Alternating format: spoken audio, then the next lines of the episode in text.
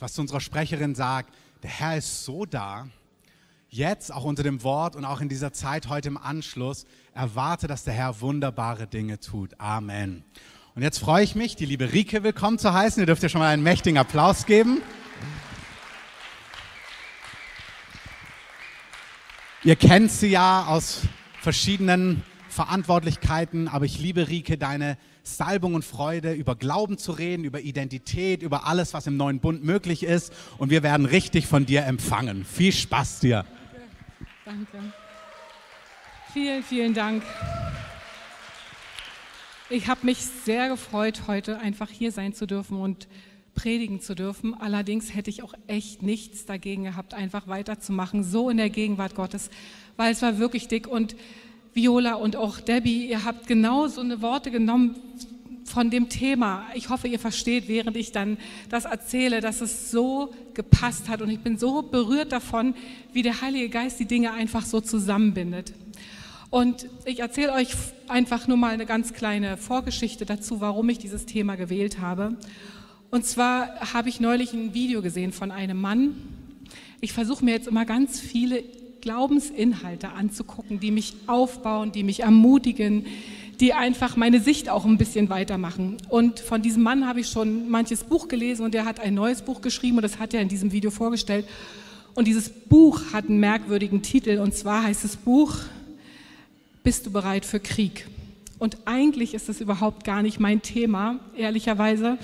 Aber ich habe gedacht, mal sehen, was der dazu zu sagen hat. Und zwar stellt er da drin die These auf, dass es einen Unterschied gibt zwischen einem Soldaten und einem Krieger. Der hat dieses Buch zusammen mit jemandem geschrieben, der in Amerika die D-Force gegründet hat. Die D-Force ist eine Einsatzgruppe von lauter Menschen, die in der Armee selber keinen Platz gefunden haben, weil die einfach sehr individuell sind und weil die sehr ähm, einfach ja, sehr kreativ sind, äh, ihnen es schwerfällt, Sachen einfach auch ähm, umzusetzen, was ihnen so gesagt wird als Befehlsempfänger. Ich will dazu sagen, beide sind wichtig. Soldaten sind wichtig und Krieger sind wichtig.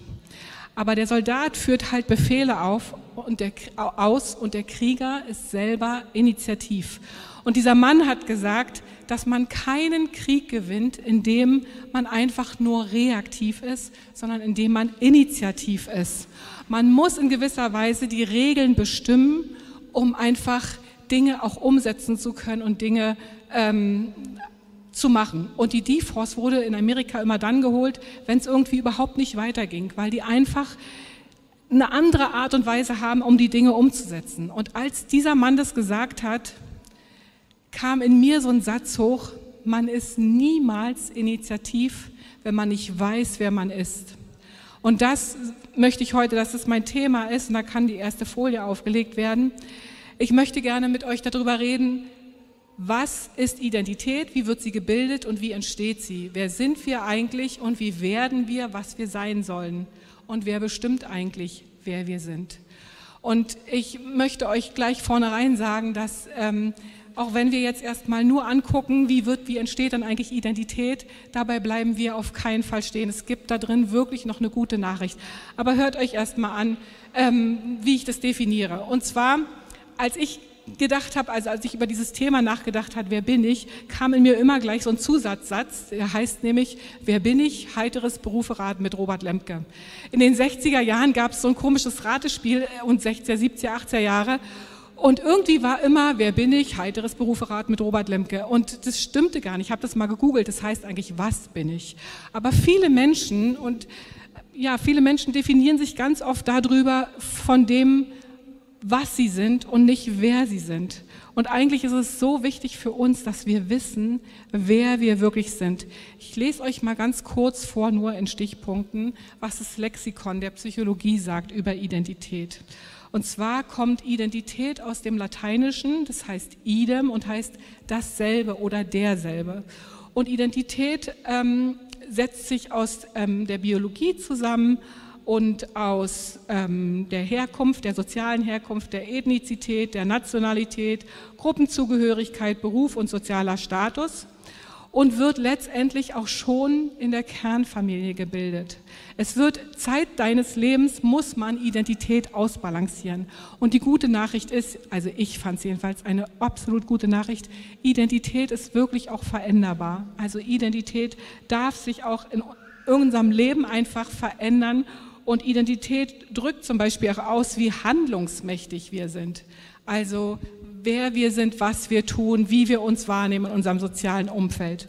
Und wie gesagt, die gute Nachricht ist, dass Identität wirklich niemals festgeschrieben ist, sondern veränderbar ist. Wie entsteht denn Identität eigentlich in unserem Leben? Und zwar die Grundlagen der Identität wird in der Kernfamilie eigentlich sogar schon in der Schwangerschaft gebildet. Es ähm, ich bin immer so begeistert, wenn Wissenschaft und Wort Gottes sich so decken. Also ich liebe es total zu sehen, dass eigentlich all das, was jetzt oftmals erforscht wird, sich mit dem deckt, was in der Bibel steht. Und ich habe mal gelernt, dass es wirklich ein Zellgedächtnis gibt, dass in den Zellen schon von Anfang an gespeichert ist, wie wir entstanden sind, unter welchen Umständen wir entstanden sind, ob wir mit Liebe entstanden sind oder eben nicht. Jetzt kann gerne die zweite Folie aufgelegt werden. Und da kommt Psalm 139, Vers 16 ins Spiel. Deine Augen sahen mich, als ich noch unentwickelt war. Und es waren alle Tage in dein Buch geschrieben, die noch werden sollten, als derselbe noch keiner war. Also Gott kannte uns schon, kannte unsere Bestimmung, kannte unsere Identität, noch bevor wir überhaupt sichtbar waren, noch bevor unsere Eltern wussten, dass sie uns bekommen werden. Und alleine das gibt jedem Menschen schon so eine, so eine Größe und so eine Bestimmung und so eine Wichtigkeit in Gottes Augen. Und alleine darüber nachzudenken, ist wirklich so wert. Ich möchte euch einfach gerne einladen, dass wenn ihr in die Woche geht, dass ihr wirklich euch mal aus der Bibel alle in ihm Stellen raussucht. Guckt euch mal an, was Gott einfach alles sagt, wer wir in Christus sind. Also normale menschliche Identität wird im Laufe der Entwicklung durch Interaktion mit unserer gesamten Umwelt, also Familie, Schule, Beruf, alles gebildet.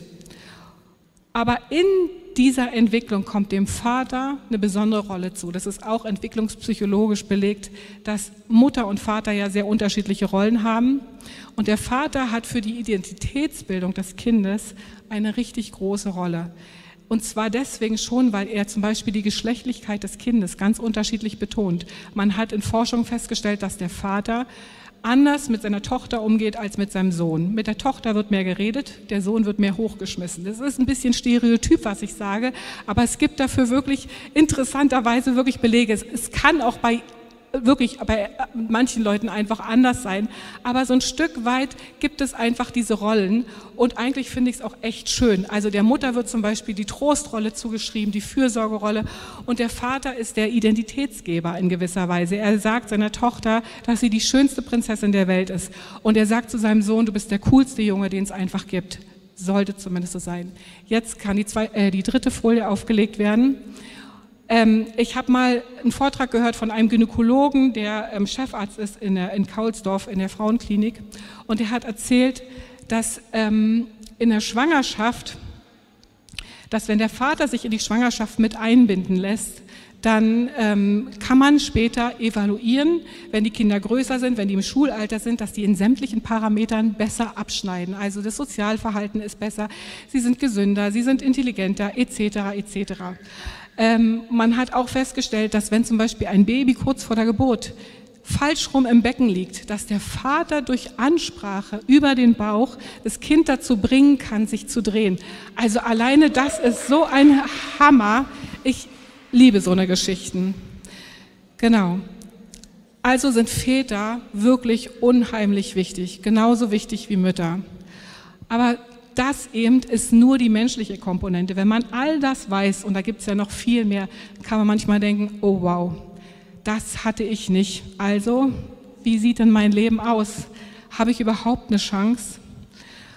Und wir haben einfach auch als Eltern festgestellt, egal wie sehr du dich anstrengst, auch wenn deine Familie heil bleibt, wenn, es, ähm, wenn du alles machst, was man so weiß und macht, wird es leider Punkte geben im Leben deiner Kinder, die verletzt sind oder die nicht heil sind. Es heißt also, selbst wenn man Vater und Mutter hatte, gibt es Dinge in unserem Leben, die einfach wund sind. Ähm, als wir das festgestellt haben, es hat mir irgendwie so richtig einen Stoß gegeben, weil zum ersten Mal habe ich mich so richtig damit oder wurde damit so richtig konfrontiert in der Seelsorgeschule hier bei uns in der Gemeinde, als wir gelernt haben, dass man seine eigenen Lösungen findet und dass die eigenen Lösungen, die man auf Mangel hat, einfach dann irgendwann zum Problem führen. Und dann habe ich so wirklich zum ersten Mal so richtig verstanden, Mann, egal wie sehr du dich anstrengst, irgendwas hast du falsch gemacht und das musst du Gott abgeben. Und es ist auch nicht dann das Endresultat, dass irgendwas in unserem Leben für immer schief hängt, sondern es ist einfach so, dass es die Tatsache ist und dass wir damit letztendlich zu Gott gehen müssen. Weil jedes Kind wird mit diesem gottgegebenen Bedürfnis geboren, vollkommen geliebt zu werden. Das ist einfach in uns drin. Für vollkommene Liebe sind wir eigentlich vor Anbeginn aller Zeiten geschaffen worden. Aber wer von uns kann schon in allen Dingen vollkommen lieben? Es funktioniert leider nicht, weil wir sind mal müde, mal geschafft. Wir haben unsere eigene Geschichte, die über einfach wirklich da eine Rolle spielt. Und als ich das so richtig verstanden habe, das ging so richtig von meinem Kopf in mein Herz rein, hat mich das auch sehr, sehr demütig gemacht. Auch gegenüber allen, die vor uns waren und die halt auch versucht haben, ihr Bestes zu geben in all den Dingen. Und ähm, es bedeutet also nicht, dass wir dazu irgendwie verdammt sind, mit unserer Identität zu hadern, weil wir Kindheitsverletzungen hatten, weil wir sie gerne pflegen, weil wir Schwierigkeiten hatten, sondern was wird eigentlich mit unserer Biografie, wenn zum Beispiel unser Vater nicht anwesend war? Sagt dann Gott, Pech gehabt, mein Lieber, Pech gehabt, meine Liebe, sei froh, dass du überhaupt in den Himmel kommst. So ist das Leben nun mal. Nee, das sagt Gott auf gar keinen Fall. Und zwar habe ich wirklich in der letzten Zeit so festgestellt, deswegen habe ich mich auch sehr mit diesem Thema auseinandergesetzt und beschäftigt. Ein schlauer Mann hat mal zu mir gesagt, dass ähm, du dich immer mit dem beschäftigst oder dass du gut in den Sachen bist, die dich selber irgendwie gefühlt betreffen, weil du da einfach sehr viel Energie reinsetzt. Und das fand ich stimmt einfach in gewisser Weise, dass das etwas ist, was unser Herz einfach ausmacht. Also ich empfinde sehr, dass im Moment der Heilige Geist Dinge einfach sehr betont, dass er uns in die Gegenwart des Vaters zieht, weil wir verstehen müssen, so nicht hier, sondern wirklich in unserem Herzen, wer wir in Jesus sind, in ihm. In der Bibel gibt es so viele Stellen, die heißen in Christus, in ihm, in welchem. Und diese Stellen, wenn wir uns die anstreichen und einfach mal rausnehmen, die sind so, so schön. Und sich die immer mal wieder zu nehmen, um darüber nachzudenken. Also eigentlich heißt meine Predigt, gegründet in ihm. Wer sind wir in Christus? Nicht wer sind wir von unseren natürlichen Herkunftsdingen, sondern wer sind wir wirklich in ihm? Und ähm, als erstes, wenn wir Jesus in unser Leben eingeladen haben, dann sind wir von einem Augenblick auf den anderen eine vollkommen neue Natur. Jetzt kann die vierte Folie gerne aufgelegt werden. Also in uns ist etwas total neu geworden. Ich möchte euch einfach kurz jetzt noch sagen, bitte vergebt mir, dass ich sehr viele Bibelstellen rausgelegt habe. Ich weiß, dass es anstrengend ist. Vielleicht schreibt ihr euch die einfach aus, auf. Aber es gibt so viele Bibelworte dafür, die ich konnte mich nicht entscheiden, welche ich davon weglasse, weil einfach die so gut sind. Also wenn du dich mit einer Sache beschäftigst und du siehst auf einmal diese ganze Fülle da drin, wie Gott sich auch darum sorgt, dass du wirklich weißt, wer du in ihm bist, dass du in ihm gegründet bist, wie sehr er dich liebt, das macht einfach so dankbar und so glücklich und da bin ich total an Debbys Seite. Also mich machen solche Sachen so unglaublich dankbar. Also in 2. Korinther 5, Vers 17 steht, darum ist jemand in Christus, so ist er eine neue Kreatur. Das Alte ist vergangen, siehe, alles ist neu geworden. Und dann kommt, also ich baue das mal auf, dann kommt, das wird immer schöner, finde ich. Römer 5, Vers 17 steht, denn wenn infolge des Sündenfalls ein der Tod zur Herrschaft kam durch den einen, wie viel mehr werden die, welche den Überfluss der Gnade und der Gabe der Gerechtigkeit empfangen, im Leben herrschen durch den einen Jesus Christus. Und wisst ihr, ja, da können wir echt Jesus mal einen riesen Applaus geben und ich kann mal was trinken. Klatschen ist gar nicht schlecht, dann kann man mal irgendwie was trinken zwischendurch. Ähm, in der King James Übersetzung, in der englischen Version steht sogar herrschen wie Könige. Also wir dürfen unserem Leben tatsächlich herrschen wie Könige über unsere Lebensumstände, über all das, was uns vielleicht beschwert hat. Und dann in Jesaja 32 steht nämlich, wir sind ja gerecht geworden und dort steht, und der Gerechtigkeit Wirkung wird Friede sein und der Gerechtigkeit Nutzen, Ruhe und Sicherheit ewiglich. Und mein Volk wird in Häusern des Friedens wohnen und in sicheren Wohnungen und in stolzer Ruhe. Das ist so cool. Das bedeutet, in dem Moment, wo ich gerecht geworden bin, habe ich wirklich Anspruch auf Frieden. Und ich kenne so viele Menschen, inklusive mir selber oder mich selber, dass ich wie sehr man sich so nach innerem Frieden sehnt. Man ist durch so viele Dinge so oftmals aufgepeitscht, unruhig, man sorgt sich, man denkt nach. Und Gott sagt, nee, du darfst in Frieden und in Sicherheit wohnen, selbst wenn um uns herum draußen Dinge sind, die unsicher machen könnten. Aber in ihm ist wirklich Frieden. Und wie gesagt, guckt euch mal wirklich die ganzen Bibelstellen nochmal zu Hause an, weil man hört die Sachen hier, aber manchmal fallen die dann einfach weg. Vielleicht schreibt ihr euch sie auf. Ähm, der wesentliche Teil, der bei uns neu geworden ist, oder der Teil, der wirklich neu geworden ist, ist der einzige, das ist der Geist. Aber wir haben ja noch eine Seele. Was ist denn mit unserer Seele? Ist die in dem Moment, wo wir in Jesus sind, neu geworden? Leider nein es ist nicht neu geworden, sondern unsere Seele muss errettet werden. Sie muss wie umgeprägt werden. Sie muss neu überschrieben werden. Sie kann nicht von den alten Erfahrungen leben, die ich vor meinem Leben mit Jesus gemacht habe, sondern sie muss praktisch ganz neu wie beschrieben werden, wie eine Festplatte, die man einfach überschreibt. Und damit ist dann Gott derjenige, der die neue, meine neue Identität bildet und prägt. Nicht mehr mein soziales Umfeld oder meine Familie gibt mir Rückmeldung, sondern Gott gibt mir Rückmeldung, dass das, was er sagt, ich wirklich haben kann.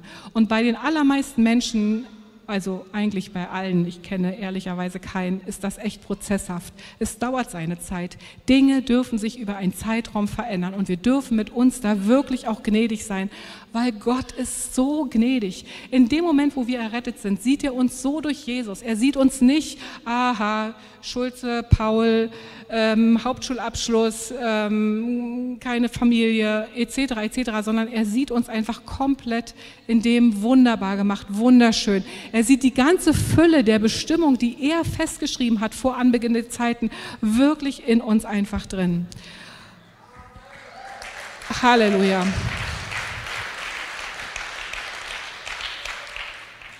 Und in Jakobus 1, Vers 21 bis 22 steht darum, so legt ab alle Unsauberkeit und alle Bosheit, nehmt das Wort an mit Sanftmut, das in euch gepflanzt ist, welches kann eure Seelen selig machen. Seid aber Täter des Wortes und nicht Hörer allein, sondern wodurch ihr euch selbst betrügt. Und es ist diese Errettung der Seele. Und in Römer 12, Vers 1 steht, äh, 12, Vers 2, und stellt euch nicht dieser Welt gleich, sondern verändert euch durch die Erneuerung eures Sinnes, auf dass ihr prüfen möget, welches da sei der gute, wohlgefällige und vollkommene Gotteswille. Das ist die Erneuerung der Seele. Aber wie kommt es denn in uns? Wie, wie, wie, wie kann das passieren, dass ich auf einmal etwas annehme, was ich nie so erlebt habe? Das erzähle ich euch gleich. Gott sagt nämlich nicht nur, was wir machen sollen, sondern er sagt uns auch in seinem Wort, was wir bekommen haben. Und jetzt kann gerne die fünfte Folie aufgelegt werden. Und zwar steht in 2. Petrus 1, Vers 2 bis 4, Gnade und Friede. Oh, ich liebe diese Worte, Gnade und Friede. Gnade und Friede. Ist für mich wie so ein manchmal wie so ein Ruhekissen, Gnade und Friede, widerfahren euch mehr und mehr in der Erkenntnis Gottes und unseres Herrn Jesus Christus, nachdem seine göttliche Kraft uns alles, was zum Leben und zur Gottseligkeit dient, geschenkt hat. Geschenkt. Free. Wirklich geschenkt. Durch die Erkenntnis dessen, der uns Kraft seiner Herrlichkeit und Tugend berufen hat, durch welchen uns die teuersten und größten Verheißungen geschenkt sind, damit ihr durch dieselben göttlicher Natur teilhaftig werdet, nachdem ihr dem in der Welt durch die Lust herrschenden Verderben entflohen seid. Also, wir sind göttlicher Natur teilhaftig geworden. Und das gilt nicht erst im Himmel. Ich habe immer gedacht, ach ja, für die Zukunft, irgendwann im Himmel, dann werde ich so und so und so sein. Und Gott sagt, nein, er möchte den Himmel auf die Erde bringen. Und wie will er das tun? Natürlich durch uns, durch dich und durch mich. Gott weiß, dass wir in vielen Dingen noch unvollkommen sind, aber er sieht diese Unvollkommenheit nicht mehr. Er sieht die Vollkommenheit durch Jesus in uns. Wir müssen uns also anschauen, wirklich, wie Gott und wie Jesus ist, um zu wissen, wie wir sein können und wie wir auch sein sollen das wünscht sich der Vater so sehr, dass wir uns wirklich nicht mehr mit den Augen derer betrachten, die früher über uns gesagt haben, was wir sind, sondern dass wir uns mit den Augen de dessen betrachten, der uns wirklich gerettet hat, der uns herausgerufen hat, echt aus der Finsternis. Und das ist nämlich der Teil unserer göttlichen Bestimmung. Und damit, je mehr wir das verstehen, vermehrt sich Friede und Gnade auf unserem Leben. Und wir werden ihn dadurch immer besser erkennen. Und wodurch erkennen wir ihn? Durch sein Wort und Zeit, die ich mit ihm verbringe. Und das ist auch etwas, was ich so schätzen gelernt habe in den letzten Monaten, hat mir der Heilige Geist wirklich was gezeigt, was ich einfach so, was mich so glücklich macht, nämlich Zeit mit ihm ist erstens nicht still und Zeit mit ihm ist einfach ganz einfach. Es ist wirklich so, ich mache meine Augen zu und der Heilige Geist ist in mir und ich bin sofort bei ihm. Es ist so etwas Kostbares zu verstehen. Wir sind Teilhaber der göttlichen Natur. Wir sind ein gotttragendes Gefäß. Der Heilige Geist lebt wirklich in uns. Das ist absolut die Wahrheit. Und wir dürfen einfach da drin wirklich zur Ruhe kommen, hören, was jetzt dran ist, was er möchte. Und es ist das Ende von all diesem inneren Struggle und der Unruhe und des Unfriedens und auch aller Furcht.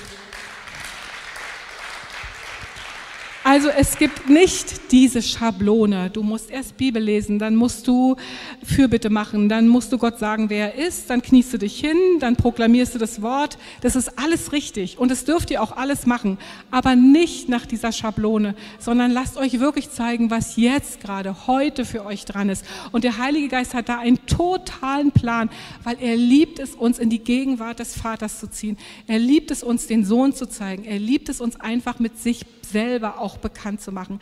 Das ist eine absolut geniale Beziehung, die wir damit bekommen. Und letztendlich können wir dafür auch viel lernen für unsere persönlichen Beziehungen, die wir haben. Also ob das jetzt Freundschaft ist oder ob das Ehe ist. Jede reale Beziehung lebt davon, dass wir keine Schablone auflegen, dass wir keine Methode anwenden, dass ich nicht zu meinem Mann sage, heute bringst du mir Blumen mit, dann mache ich dir das Essen, dann sage ich dir, dass ich dich lieb habe und dann gehen wir zusammen ins Bett, sondern es lebt einfach dadurch, dass wir uns immer wieder auf unterschiedliche Art und Weisen wirklich Liebe ausdrücken und es ist dann wie so ein Teppich, der sich bildet, der einfach, wo, wo, wir uns geliebt fühlen, wo wir wissen, dass der andere da ist und wo wir den anderen wirklich lieben. Und mit unseren Kindern übrigens funktioniert es genauso. Wenn wir unseren Kindern sagen, dass wir sie lieben und dass sie kostbar sind, sie wachsen einfach wie kleine Blumen. Das ist wirklich so wichtig, dass wir Liebe ausdrücken. Manchmal verbal, manchmal nonverbal, durch Gesten, durch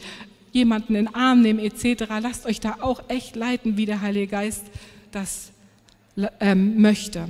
Ich habe so einen netten Spruch äh, gelesen, den fand ich so nett. Der ist von Karl Valentin. Der sagt, morgen gehe ich mich besuchen, hoffentlich bin ich zu Hause.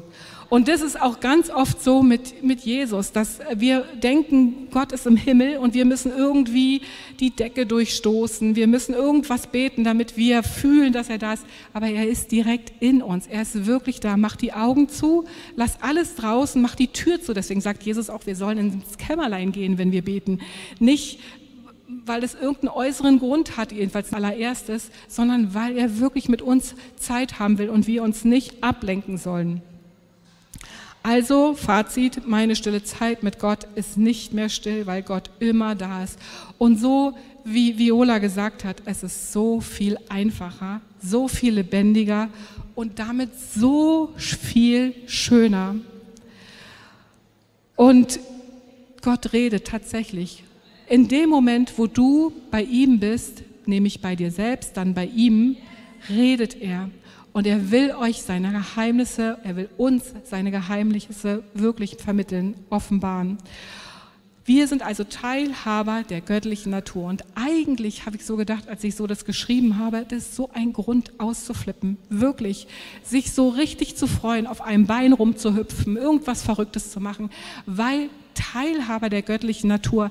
Jeder versucht doch irgendwie was Besonderes zu sein. Jeder versucht doch irgendwie auch in seinem Leben etwas zu schaffen, was bleibt. Aber wir sind Teilhaber der göttlichen Natur. Etwas Ewiges ist wirklich in uns drin.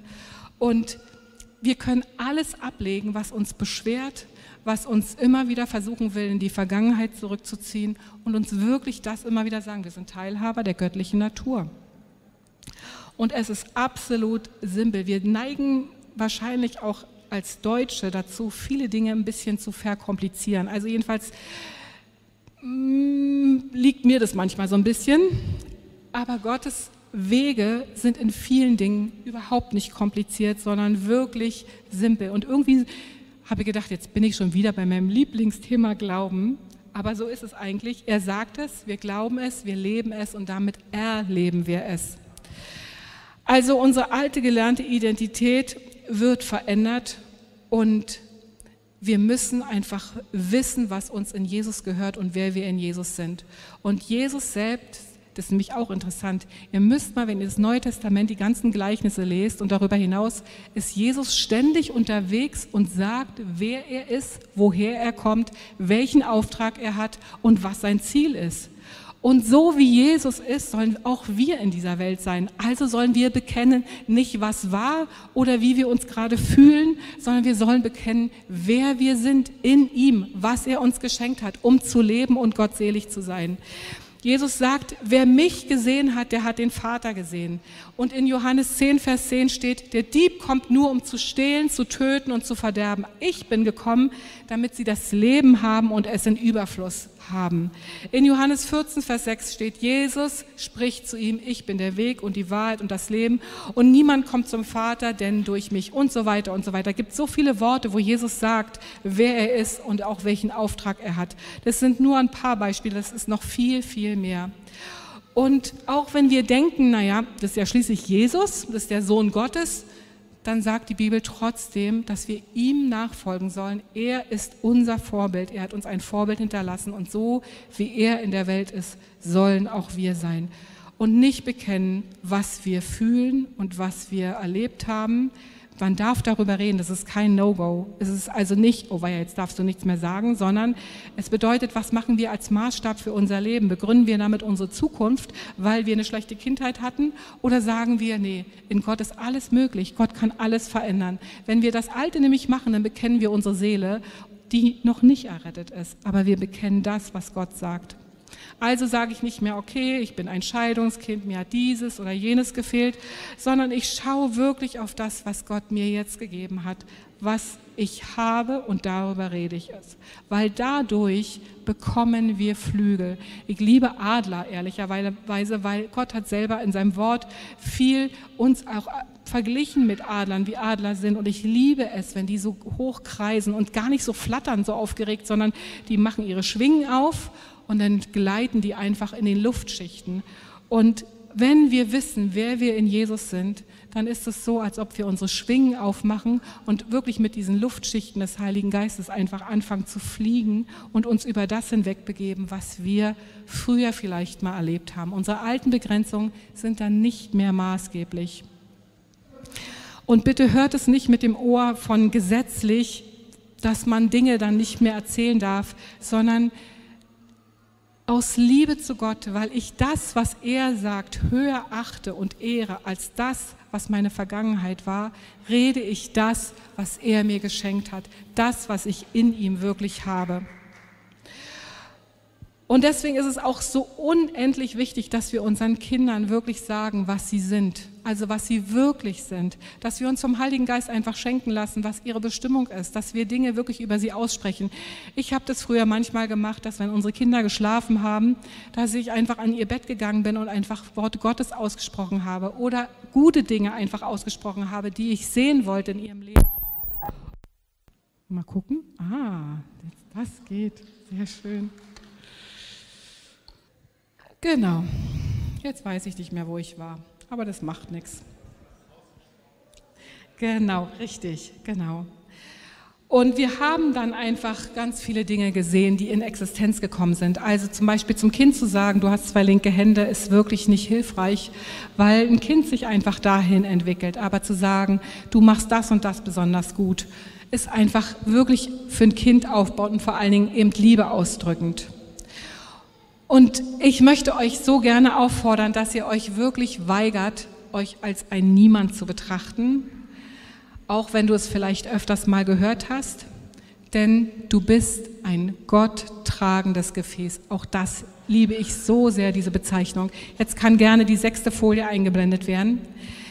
Denen Gott kundtun wollte, welches der Reichtum der Herrlichkeit dieses Geheimnisses unter den Völkern sei, nämlich Christus in euch, die Hoffnung der Herrlichkeit. Wow, alleine dieses Wort Christus in mir, die Hoffnung der Herrlichkeit, überall, wo ich hingehe, wenn ich in der U-Bahn fahre, wenn ich einkaufen gehe, wenn ich in die Schule gehe, wenn ich dieses oder jenes mache, Christus in mir, die Hoffnung der Herrlichkeit, steht in Kolosser 1, Vers 27. Gott spricht uns zu, dass wir, weil Jesus in uns und der Heilige Geist lebt, die Hoffnung der Herrlichkeit für die ganze Welt sind. Das ist so ein Privileg und so ein Vorrecht und so eine andere Sichtweise als das, was wir oftmals haben. Wirklich, probiert es mal aus. Ihr steigt morgens in die U-Bahn oder ins Auto oder sonst wo und ihr sagt, ich bin ein gotttragendes Gefäß. Christus in mir, die Hoffnung der Herrlichkeit. Es verändert alles. Ich glaube, dass es unser Gesicht verändert und es verändert unsere Ausstrahlung, weil wir uns einfach dessen bewusst sind, was Gott in unserem Leben gemacht hat. Einfach dadurch, dass Jesus in uns lebt, sind wir geheiligt und verherrlicht. Und es ist noch nicht das Ende. Es geht weiter. In Kolosser 2, Vers 9 steht, denn in ihm wohnt die ganze Fülle der Gottheit leibhaftig. Auch das ist der Hammer. So wie er ist, sind auch wir in dieser Welt. Also so wie Jesus ist. Und wenn Jesus durch den Heiligen Geist in mir lebt, was passiert dann? Dann lebt die ganze Fülle der Gottheit leibhaftig auch in mir. Also irgendwie ist doch Wahnsinn, oder? Also ich finde es einfach Hammer. In 1. Johannes 4, Vers 17 steht, darin ist die Liebe bei uns vollkommen geworden, dass wir Freimütigkeit haben am Tag des Gerichts. Denn gleich wie er ist, so sind auch wir in dieser Welt. In Kolosser 2, Vers 10 steht, und ihr habt alles völlig in ihm, welcher das Haupt jeder Herrschaft und Gewalten ist. Also, die Gottheit selber, hört sich jetzt blöd an, aber, oder ich sage einfach, Gott selber ist in dir genauso zu Hause, wie er auch in Jesus zu Hause war. Die Fülle der Gottheit hat ihren Wohnsitz in dir. Also alleine darüber nachzudenken, verändert doch so viel. Und wenn ich mich hier so umgucke oder hier ins, äh, zu euch reingucke, dann sehe ich lauter Leute, die Gott in sich tragen. Das bedeutet, wenn wir zusammenkommen, wenn wir eine Gemeinschaft sind, denn wenn wir Ekklesia sind, dann ist die Herrlichkeit Gottes potenziert, weil jeder von euch ein gotttragendes Wesen ist. Alleine das, Hammer. Und das ist wirklich dann das Ende von, von jedem, oh, ich habe das nicht oder ich kann das nicht oder ich bin da drin nicht so gut, sondern wir sind von Gott dazu berufen, mit ihm eins zu sein und damit sind wir mehr als Überwinder. Wir sind mehr als Überwinder. Und unsere Lebensumstände und die alten Prägungen stellen nicht fest, wer wir sind. Ich, ich, wiederhole das immer wieder. Man hat nämlich auch festgestellt in Studien, dass wenn man öfters mal Wiederholungen hört, dass sie sich noch besser einprägen. Und ich will so gerne, dass ihr, wenn ihr hier heute rausgeht, ihr wisst, ich bin ein gotttragendes Gefäß. Der Heilige Geist lebt in mir und damit lebt die gesamte Gottheit, die Fülle Gottes in mir. Also wir sind berufen, Überwinder zu sein. Und da ist es völlig wurscht, ob wir uns gerade danach fühlen oder nicht. Die meisten, wenn ich sagen würde, wer fühlt sich denn jetzt gerade so, dass er ein gotttragendes Gefäß ist, würde wahrscheinlich sich keiner melden. Also ehrlicherweise, ich fühle mich nicht so oft so, aber es wird besser. Es wird immer besser.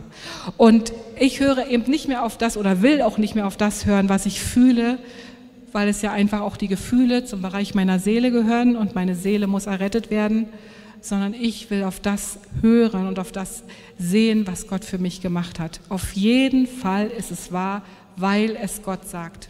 In 1. Korinther 3, Vers 16 steht, wisst ihr nicht, dass ihr Gottes Tempel seid und der Geist Gottes in euch wohnt? Es sind lauter Begründungen, dass das, was ich, dass das wahr ist. Und das griechische Wort für Tempel heißt Naos und bedeutet eigentlich das innere Heiligtum. Also wir sind das, was früher die Bundeslade war oder früher das Allerheiligste war, ist jetzt durch den Heiligen Geist wirklich in uns. Wir, sind die, wir, wir haben die Gegenwart Gottes, weil Gott uns als Tempel bezeichnet und der Heilige Geist in uns wohnt. Und wisst ihr, wo der sicherste Ort ist? Der sicherste Ort auf der ganzen Welt? Der ist nicht in Panama und der ist auch nicht irgendwie auf den Malediven oder sonst wo, sondern der sicherste Ort ist wirklich in Christus. Und das ist etwas, was ich so liebe, weil da kann ich überall sein, da kann ich inmitten der größten Auseinandersetzung sein. Der sicherste Ort ist in Christus. Also ich kann mich aus Glauben und aus Vertrauen dann von Gott führen lassen und dann kann es auch mal sein, dass Gott vielleicht Dinge anspricht in meinem Leben, die mir vielleicht nicht so angenehm sind, aber es stellt dann nicht mehr meine Identität grundsätzlich in Frage, sondern ich lasse mich dann aus Liebe von ihm korrigieren und wirklich fühlen, führen. Und ich würde jetzt gerne mit euch Römer 8 noch kurz angucken, nicht den ganzen, der ist ja sehr, sehr lang. Aber eigentlich war das mein Aufhänger für die Predigt, ehrlicherweise. Und dann habe ich so viel anderes gefunden, dass ich gedacht habe, äh, wie kann ich das alles unterkriegen? Ich will am liebsten alles sagen. Und lest doch zu Hause einfach mal den ganzen, das ganze Kapitel. Römer ist so toll, weil Römer uns wirklich sagt, unsere ganze neue Identität in Christus beschreibt. Und ähm, ich fange mal an mit Vers ähm, 1 und 2 und ich habe zu diesen beiden Versen echt eine ganz besondere Beziehung, weil gerade durch Römer 8, Vers 2 hat Gott mal zu mir in einer Situation gesprochen, die für mich sehr schwer war und hat mir wirklich eine Schatzkiste offenbart, hat mir etwas komplett anderes gezeigt als das, was ich immer glaub, geglaubt habe.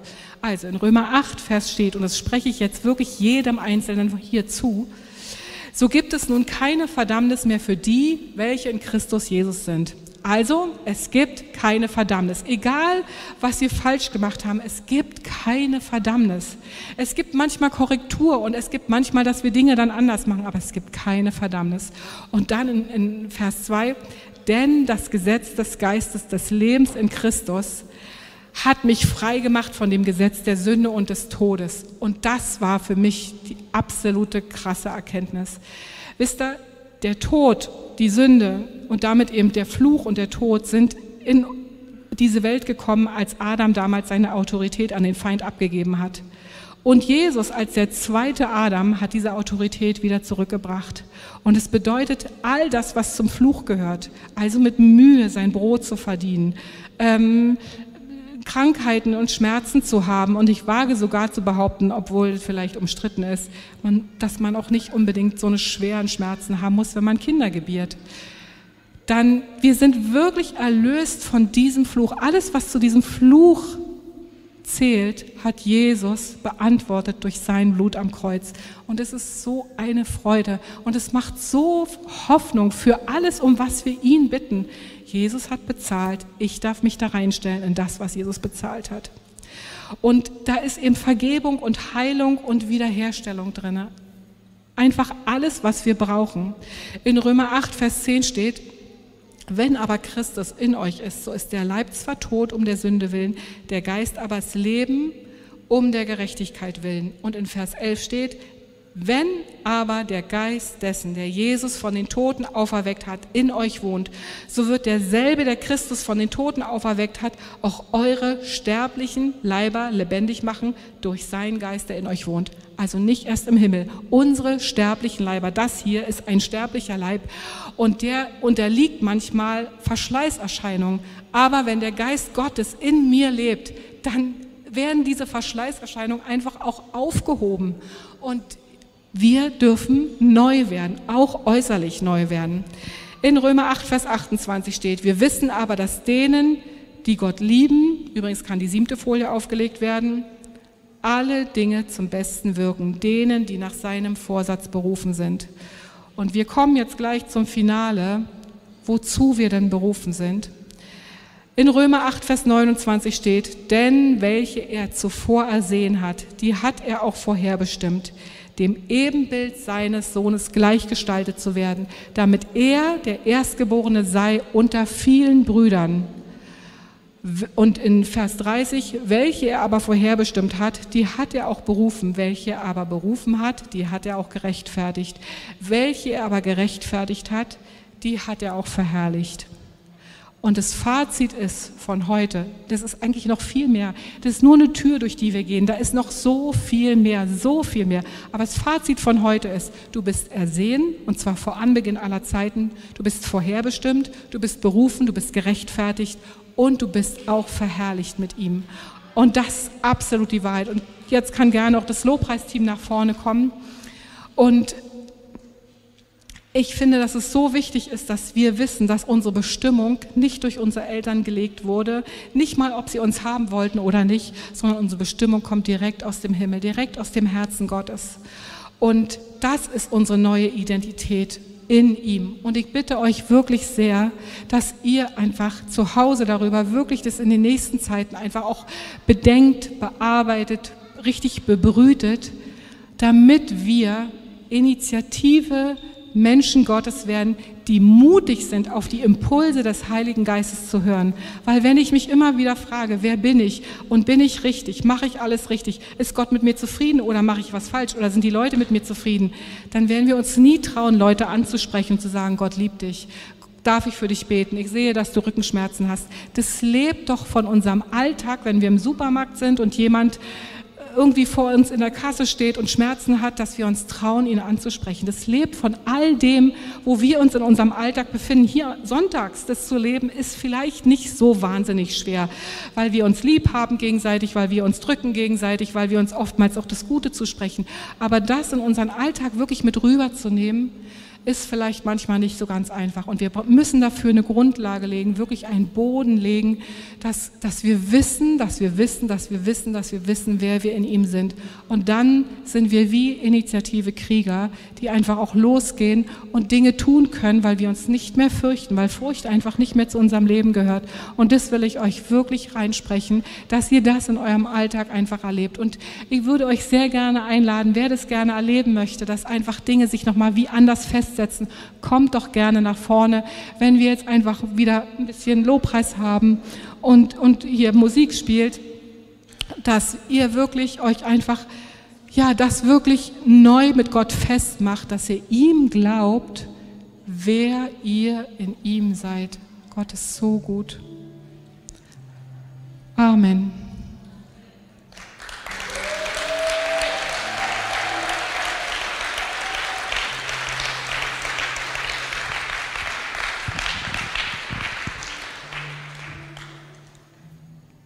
Also wenn ihr heute mit Dingen einfach hierher gekommen seid, die euch belasten, die schwer sind, kommt nach vorne. So wie vorhin die Gegenwart des Heiligen Geistes war, so ist sie auch jetzt. Es ist einfach so schön, hier vorne zu sein, wirklich. Gott ist überall im Raum, aber hier vorne ist er einfach besonders.